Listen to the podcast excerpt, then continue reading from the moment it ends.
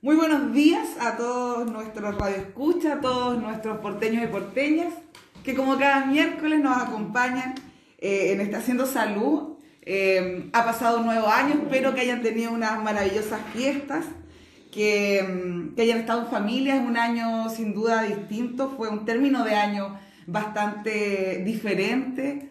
Eh, y estamos enfrentando un 2021 también eh, en condiciones que, que, nos gustaría que hubiesen sido un poco distintas. Eh, pero estamos acá, los vamos a seguir acompañando en, en, este programa para, para poder acompañarnos, para poder ir informándonos, ¿no es cierto? Para poder establecer un, cambio de destino eh, relevante para lo que avecinamos, para lo que elucubramos, ¿no es cierto?, que viene en este 2021. Y, me refiero específicamente a esta pandemia, a esta situación sanitaria que estamos viviendo, que la vivíamos ya a fines, ¿no es cierto?, del, eh, del 2020 y, que lamentablemente este 2021 lo iniciamos eh, no, en las mejores condiciones de de evolución de, de, de este COVID. Eh, y, y, sin duda estamos preocupados, eh, pero más que preocupados tenemos que ocuparnos.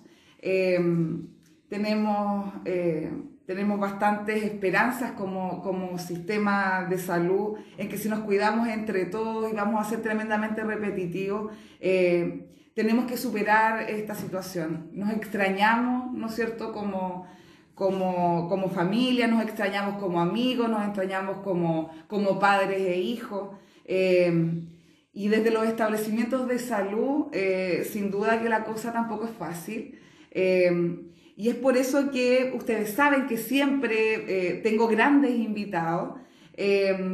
y el día de hoy me acompaña alguien sumamente especial que ya, que ya se las voy a presentar. Pero voy a partir por contarles que en este 2021 nuevamente contamos con la presencia de nuestra panelista estable, la subdirectora médica del hospital Eduardo Pereira, la doctora Mónica Ceballos. Mónica, eh, bienvenida a este 2021, bienvenida a este Haciendo Salud eh, nuevamente. Eh, un gusto estar contigo eh, en este Haciendo Salud. empezamos un nuevo año con nuevos desafío porque Así lo que viene es. es diferente de lo que fue y nos tenemos que adaptar y conseguir salir adelante como lo hicimos el año pasado, les espero, esperando que hayan tenido una buena fiesta y que hayan disfrutado de su fin de año en, con la familia cercana.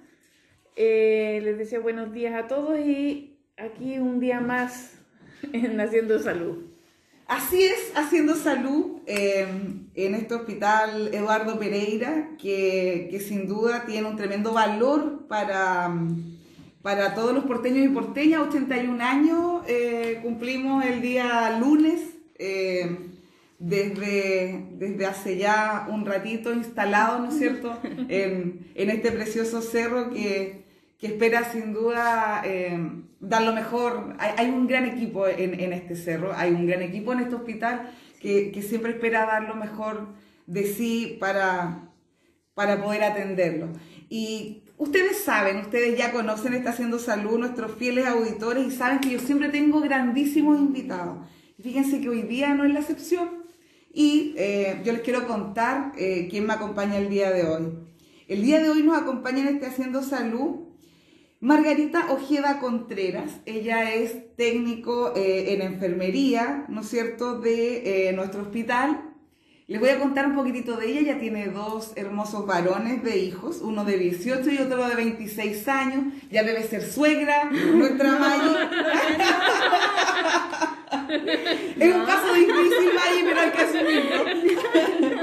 eh, ella, les voy a contar, fíjense, el 28 de marzo ella va a cumplir 30 años de servicio en nuestro hospital y eh, desde el año 1997 ingresó a trabajar a la unidad de cuidados especiales que hoy, ¿no es cierto?, es la unidad de paciente crítico o la UPC como nosotros le, le llamamos. Y hasta hoy en día ella se encuentra trabajando en esa unidad.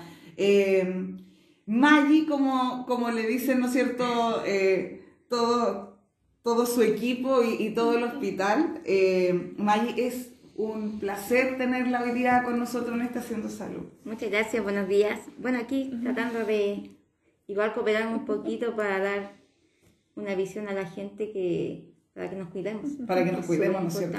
Fíjense que si bien hemos conversado eh, en todos nuestros programas respecto a lo difícil que ha sido eh, poder eh, afrontar esta condición sanitaria que no ha sido fácil,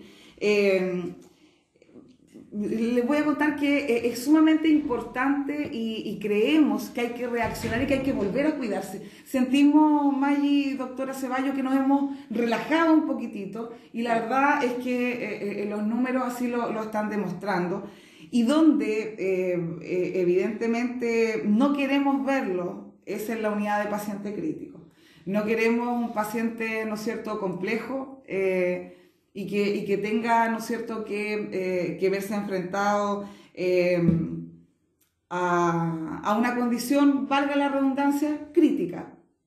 Entonces, imagínense lo que significa o la experiencia que nos puede contar eh, Maggie respecto a aquello, eh, el, el, sacrificio, por decirlo de alguna manera, porque en el fondo, si bien Maggie a usted, le si hay alguien que le encanta su trabajo, es a Maggie, pero, pero hemos tenido sin duda una sobrecarga y, nosotros también eh, nos afecta, ¿no es cierto? Eh, lo hemos conversado eh, en más de una oportunidad, nos afecta un poco. Maggi, ¿cómo, ¿cómo se ha vivido este COVID en la unidad de paciente crítico del Hospital Eduardo Pereira? Oh, yo digo porque aparte que nosotros tenemos cola, que después hubo estas protestas, nosotros ya empezamos a hacer 24 horas, tuvimos un descanso ahí cortito de no hace 24 horas, pero cuando ya empezó lo de la pandemia en marzo, para nosotros fue full trabajo.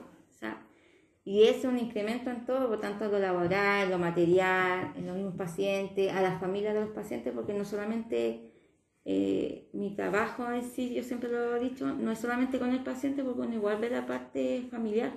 Uno lo atiende por teléfono porque más encima están incomunicados, uno hace de puente entre su familia, y el mismo paciente si es que nos puede escuchar, porque igual, igual nosotros tenemos bastantes pacientes en ventilación mecánica, pero nunca cabe la, la duda, y que lo digo por experiencia, que cuando uno está intubado, todo el mundo piensa, no, no escucha, no siente, pero uno escucha. Uno escucha, a lo mejor no identifica quién es, pero uno escucha esa, ese hora, o te dejan saludos, o te mandan besitos, o en la casa te quieren mucho.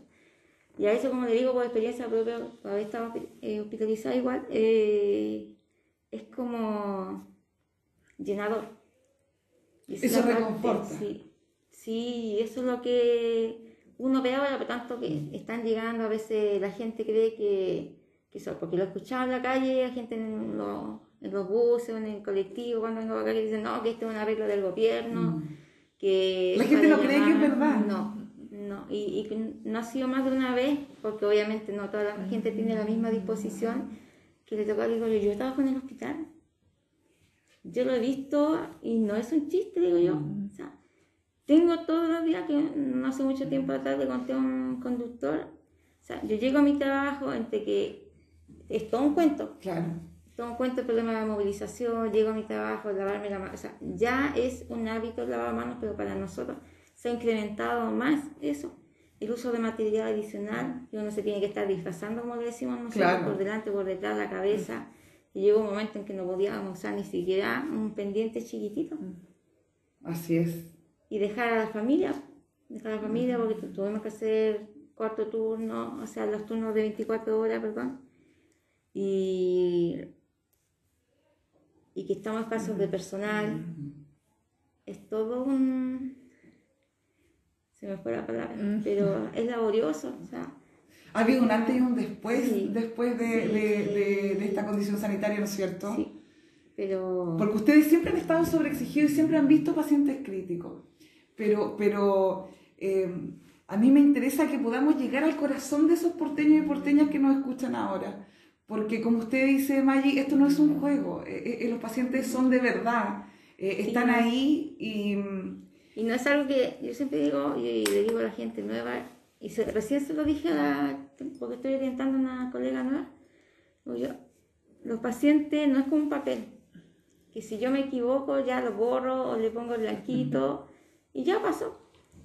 O no se arregla con corrector, ¿no es cierto? No, no, y, queda una secuela, ya sea por la razón que sea en su enfermedad, más con esto del COVID, que como le contaba la, a la señorita Carla, que igual lo viví en experiencia propia.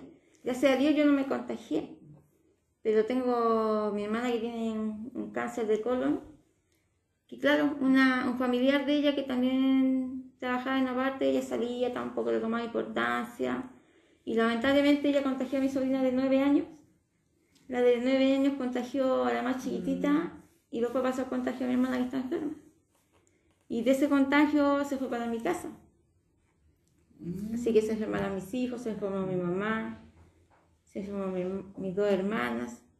Y yo, gracias a Dios, esas cosas que uno de repente tiene una aureola arriba en la cabeza, una experiencia, no sé, fue la única que no se contagió. Y unas cosas que agradezco eso. Pero vio el contagio eh, de, manera absolutamente directa. Y es horrible, horrible. A las niñas, obviamente, las más chiquitas, fue como un resfriado. Pero, por ejemplo, mi mamá, que es adulto mayor, mi mamá tuvo vómitos, diarrea. Mi hijo menor hasta el día de hoy no recupera ni el gusto ni el sabor. Y eso ya ha pasado desde octubre.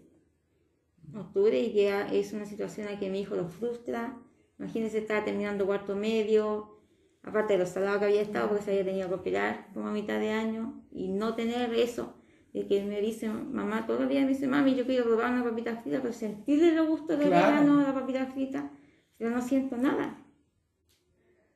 Y eso es lo que yo digo, la gente anda paseándose, uno va, yo salgo de verdad como pues, me voy saliente noche, paso al supermercado, lo que necesito comprar y sería. Mi hijo no salen desde que empezamos la la cuarentena, una por eso, porque con todo esto igual les tomaron miedo. Exacto. Porque hay, o sea, la gente no cree hasta que ellos les pasa. Y yo creo que llegar a que... Y esa es la pase, formación, ¿no? pase, no... O sea, esperar que le pase algo a alguien cercano, que les pase a ellos. Antes que se han muerto. Claro. Doctora que perdió parte de su familia en otros países.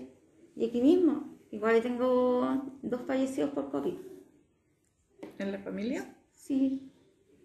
Así que... ¿y, qué, consejo, qué, qué, le podría decir a todos esos porteños y porteñas que son un poquitito más porfiados? Que esta vida no se va a acabar, que igual tenemos harto tiempo por delante, hay cosas que podemos evitar salir. O sea, yo creo que debe tomar conciencia, salir a comprar lo que yo necesito. No pasearme, no creer que porque estoy al aire libre eh, no me voy a contagiar. O sea, eh, es creer que, que esto que, está pasando lo podemos reducir a menos tiempo cuidándonos, cuidándonos y no se va a pensar en los demás, sino que pensar en mí.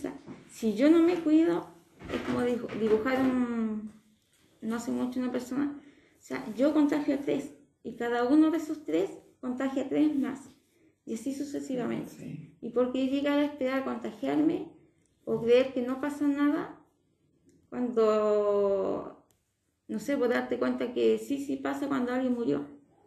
Cuando, no sé, tu hijo se enferma y que no puede hacer nada, porque no hay nada.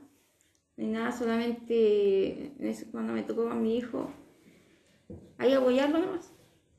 Darle agua, y que ni siquiera pude estar con él porque estaba en cuarentena con mi hermana. O sea, hablando por teléfono, y es perder todo eso. Perder todo eso, y como le digo, a mí me pasó eso de que mi familia estaba toda contagiada y yo por teléfono, aislada en otra parte, no podía ayudar a mis hijos, a mi mamá, y mi mamá, o sea, yo creo que porque igual tiene, la tenemos bien cuidada, eh, no se nos murió, porque mi mamá bajó en una semana casi 10 kilos, entre puro vómito y diarrea. Porque, y eso es lo otro, que no les llega a todos de la misma forma. Uno dice respiratorio, sí, pero los adultos mayores son tan delicados y que nosotros tenemos que cuidar a los adultos mayores. O sea, es mi responsabilidad no llevarle bicho a mi mamá. Usted no sabe, yo llego a mi casa, me saco la ropa. Hoy, en día tengo todo cerrado en mi casa. Es para la risa, pero me saco la ropa en el patio. Colgo mis zapatos, le echo amonio, mm. echo mi ropa a la lavadora y le digo hola así a grito pelado. Entro a la ducha, me baño y recién ahí voy y voy a saludar a mis hijos. Y hasta el día de hoy no les doy un piquito como le digo yo. Les digo hola nomás y una caricia en el pelo después de estar bañada y me encierro en mi pieza. Y esa es la vida de uno, para poder cuidarlos a ellos, estar bien, estar bien para trabajar en la unidad, que es mi trabajo, yo siempre dice mi pasión. O sea, a mí yo me voy todos los días tranquilo para mi casa, entregando, no puedo decir el 100 porque me voy, pero yo creo que el 90% de mi vida la tengo acá. Y Maggi, ¿cómo ha, visto, ¿cómo ha visto al equipo de técnicos, por ejemplo, del OPC y en general del hospital? ¿Qué, le podríamos contar eh, a los porteños y porteñas que nos escuchan respecto a, eh, a, cómo, a qué ha significado para ustedes como equipo de, de, trabajo? Porque además, mire, toda la carga personal que tienen, y, y usted acaba de decir, y yo el 90% lo tengo acá, y sus colegas también. ¿no es cierto?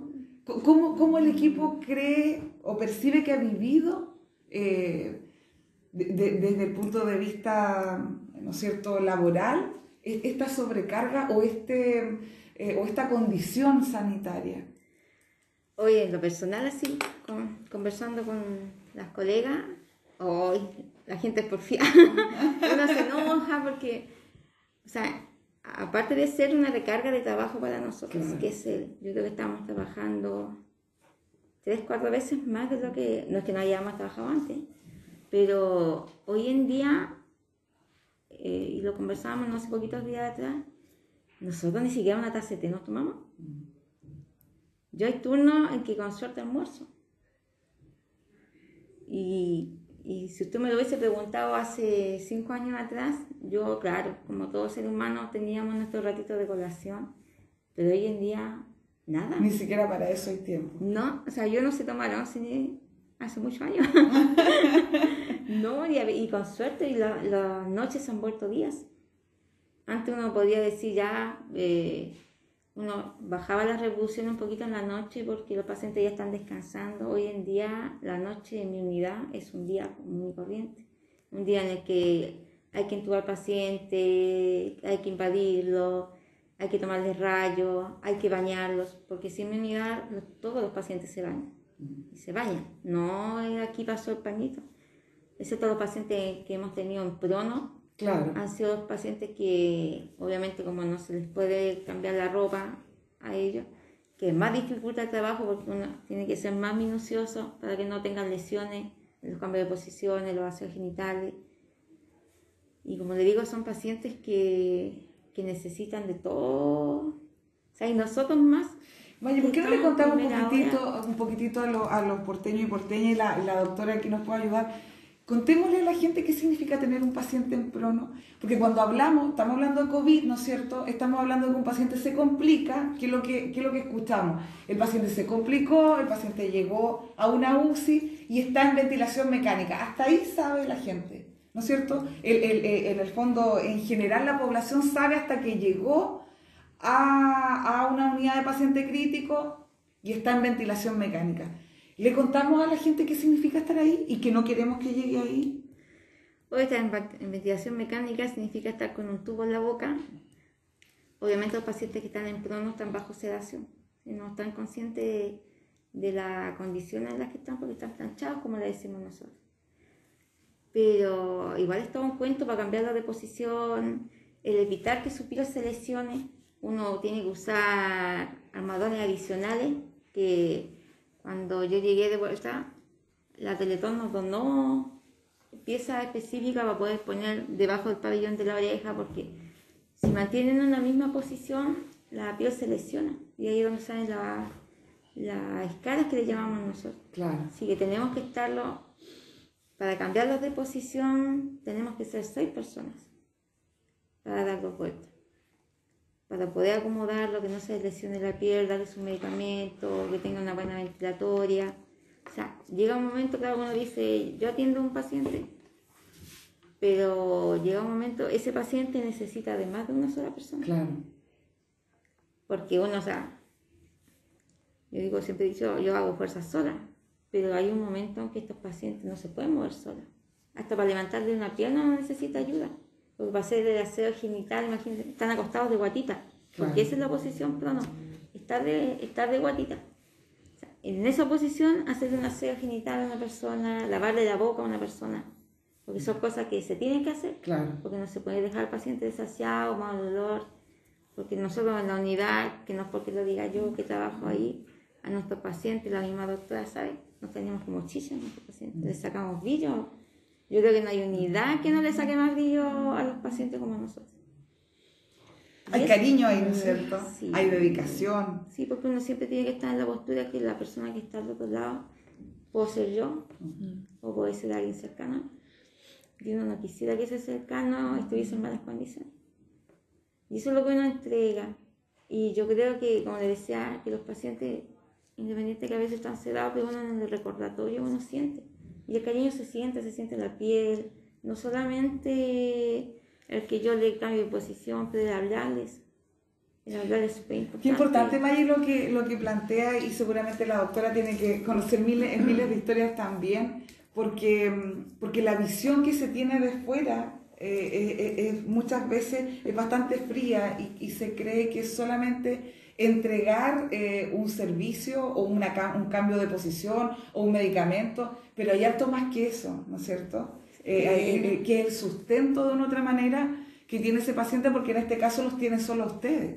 No hay familia detrás, en este momento, la- eh, no me refiero a que ellos no tengan familia, me refiero a que lamentablemente en estas condiciones nosotros tampoco podemos eh, eh, tener para los pacientes el mismo acompañamiento familiar que había, que había antes, eh, precisamente por la misma condición de la pandemia, doctora. Sí. Bueno, la, la UCI siempre han sido un ambiente frío y estéril, que es lo que dice la gente, pero la, el personal le pone mucho cariño, le pone mucha vida, pero la, el trato directo con la familia está muy reducido en estas unidades especialidad, especializadas, en que los pacientes están graves, que requieren mucha atención eh, eh, personalizada. Eh, uno de los trabajos que se está haciendo a nivel mundial es humanizar las UCI. Pero desgraciadamente el 90% de la humanización es conectar al paciente con la familia. Y en este periodo en el cual no nos podemos, no nos podemos relacionar en forma cercana, eh, lo que más impacto ha tenido es la, la ausencia de la familia dentro de las unidades. Además son pacientes generalmente graves, de mayor riesgo, que están y, que pueden estar grave, gravemente enfermos de COVID, con lo cual la familia no puede entrar. Cuando un paciente entra a ventilación mecánica, ya, que le ponemos el tubo en la garganta, imagínense lo que es que otra persona le sople y lo haga respirar a usted. Imagínense que, le- que otra cosa que no es su, su cuerpo le mete el aire y se lo saca. Para que esa condición el paciente la pueda tolerar, hay que sedarlo, hay que dormirlo para que él no se siente incómodo y, todo, y no se estrese y no esté continuamente peleando con los requerimientos del ventilador. Cuando sedamos un paciente lo dormimos profundamente para que, esté para que no esté incómodo y no sienta dolor y esté relajado. Pero al hacer eso tenemos impacto sobre la, la capacidad motora de los pacientes. Así que el paciente que entra a ventilación, eh, a ventilación mecánica está inmovilizado por periodos que pueden ser extremadamente prolongados de tiempo. Hay veces que son tres días y otras veces que son semanas o meses, como ha pasado con pacientes COVID, que están meses en ventilación mecánica. Entonces, eh, Perdón, eh, doctora, y que no es solo una condición para personas de, eh, eh, de avanzada edad, lo No. hemos dicho Lo otro, que la gente Gente piensa que solo la gente anciana con problemas de salud cae en ventilación mecánica. Eso no es cierto. De hecho, eh, hay muchos pacientes jóvenes sin factores de riesgo que han estado tiempos prolongados en ventilación mecánica. Y lo otro es que ha muerto gente de 21 años sin factores de riesgo y sin nada. O sea, la gente se muere de COVID y no importa la edad. Y no importa los factores de riesgo. O sea, cualquiera está sujeto a tener un, un- mal resultado con fallecimiento al tener el COVID. Si bien hay probabilidades, porque los mayores números a lo mejor están en cierto grupo etario, eso dice, significa... los niños no pasa nada Claro. porque no se mueren. Sí se mueren. Se muere el 0,2%, pero si se te muere tu hijo, que es el 0,2%, es tu 100%. Exactamente. Entonces yo no quiero estar en el pellejo de la mamá que no le importó porque el niñito iba a tener ahí un resfriado nomás y muere por COVID. O sea, es muy poco probable, pero cuando te pasa es toda la probabilidad. O sea, se te murió un hijo. Yo ahí... Y lo otro es que hay veces que los requerimientos del ventilador son tan, ma- tan malos que uno tiene que relajar al paciente, le pone un medicamento para que los músculos no se contraigan. Y eso aún deteriora más la capacidad funcional de los pacientes, porque una vez que termina todo esto hay que sacarlo del ventilador y, y hacerlos caminar y sentarlos, y de repente la recuperación puede ser meses o años después de haber sido dado de alta de la UCI, años, para poder recuperarse a lo que estaban antes del evento. Así que, y, y todavía no sabemos qué secuelas va a dejar el COVID, porque llevamos un año teniendo COVID. O sea, no tenemos idea a largo plazo qué va a suponer para la gente que tuvo esta patología en su capacidad funcional, en su vida normal.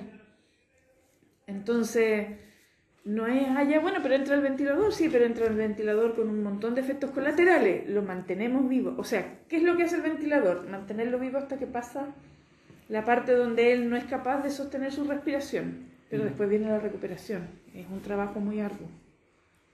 No, no está, no es una condición, una situación fácil, no es un trabajo fácil, Maggie. No, para nada. somos seres humanos, no somos máquinas. Eh, nos cansamos. Como digo, hay pacientes que. Ahora tenemos un paciente que pesa como 200 kilos y hay que bañarlo, hay que hacerle todas las cosas. Porque no sé, es, para eso estamos.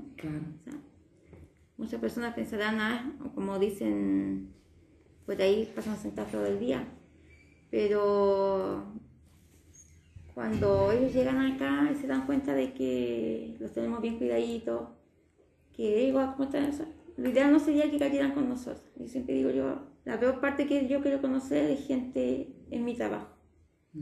Porque lo encuentro en malas condiciones, hay que sacar uno lucha todos los días.